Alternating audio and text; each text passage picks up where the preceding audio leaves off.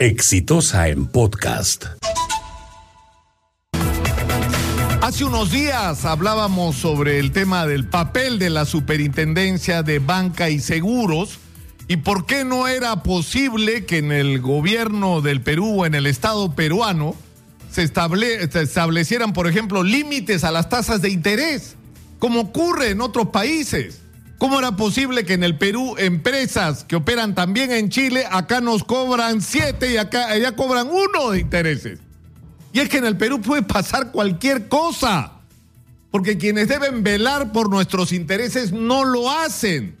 Y acá hemos planteado también la discusión de por qué no se extiende la posibilidad de otorgar tarjetas de crédito a las cajas municipales que han demostrado un funcionamiento eficiente, es decir, aquellas que califican no puede, porque eso es un negocio de los bancos, señores.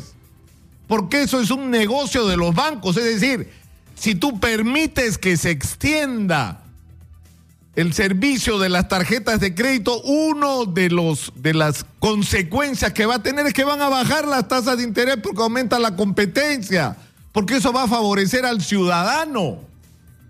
Pero como acá a la gente no le importa el ciudadano, sino le importan los beneficios de los que bancan las cosas en este país, desde las campañas electorales hasta organismos como la superintendencia. Porque ocurre una cosa increíble.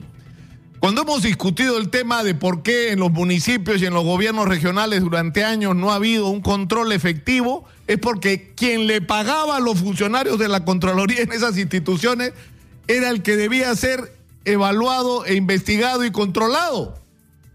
Es una situación absurda. O sea, era el alcalde el que le pagaba que tenía que controlarlo. ¿Y que controlaba? Nada, pues evidentemente. Porque había una relación perversa y por eso se insistió tanto en la necesidad que se rompiera esa relación, ese cordón umbilical, y que fuera directamente la Contraloría la que contratara y le pagara a los funcionarios que ejercían la labor de control. ¿Qué es lo que pasa ahora en la superintendencia? Que los fondos con los que se sostienen lo pone la gente a la que tiene que supervisar y principalmente los bancos. Entonces, esto lleva a situaciones como las que estamos viviendo con la empresa TFC. Yo ayer le he dicho al señor Mogrovejo, representante de la superintendencia, señor, usted ponga en Google, ponga en Google el nombre de Andrés Muñoz, que es el presidente, el directorio, gerente y uno de los accionistas de esta empresa.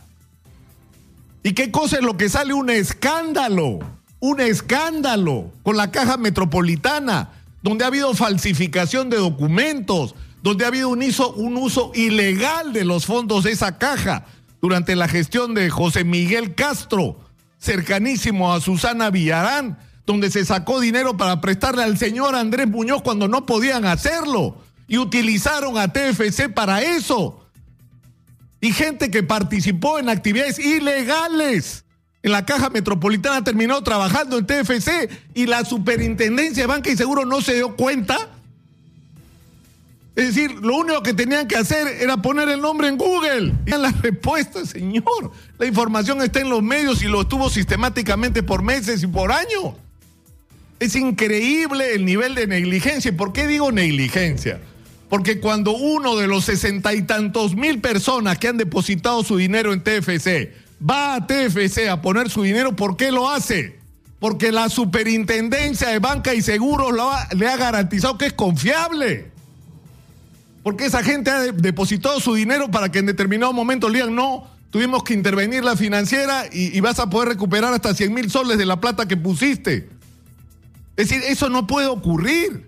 Eso es una negligencia de la Superintendencia de Banca y Seguros, que ha permitido que una entidad de esta naturaleza que ha estado recogiendo fondos de tercero, que ha estado usando fondos de tercero y va a tener que ser objeto de una investigación, porque tiene que haber una investigación severa sobre este asunto y sobre las implicancias penales de lo que ha ocurrido ahí, ha podido funcionar porque la superintendencia se lo ha permitido se ha burlado el interés y la confianza de la gente y se ha generado un daño porque mucha gente que tiene dinero ganado legítimamente, que no le ha robado a nadie, que tiene los ahorros de su vida, las liquidaciones por, por sus retiros, que tiene, se ha desprendido de propiedades para invertirlas, tiene en este momento una enorme desconfianza, señores de la superintendencia, una enorme desconfianza. ¿Qué garantía tengo de que voy a poner mi plata en una institución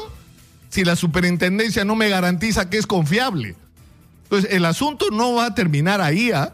El asunto no va a, es decir, no tienen derecho a decirle, ayer el señor Magorovejo decía, le vamos a devolver el dinero al 95, 98% de la gente. No importa, o sea, el 100% de la gente tendría que recuperar todo el dinero que depositó ahí y la superintendencia debería tener la obligación de garantizar eso. ¿Por qué? Porque si esa entidad, una vez más, lo repito todas las veces que sea necesario, porque si ha habido personas que han ido, han depositado su dinero y en esa medida han confiado en esta institución, es por una sola razón, porque la superintendencia de banca y seguros les dijo que podían confiar en esa institución y por lo tanto la Superintendencia de Banca y Seguro falló y no hizo su trabajo. Y la pregunta es ¿por qué? Este fue un podcast de Exitosa.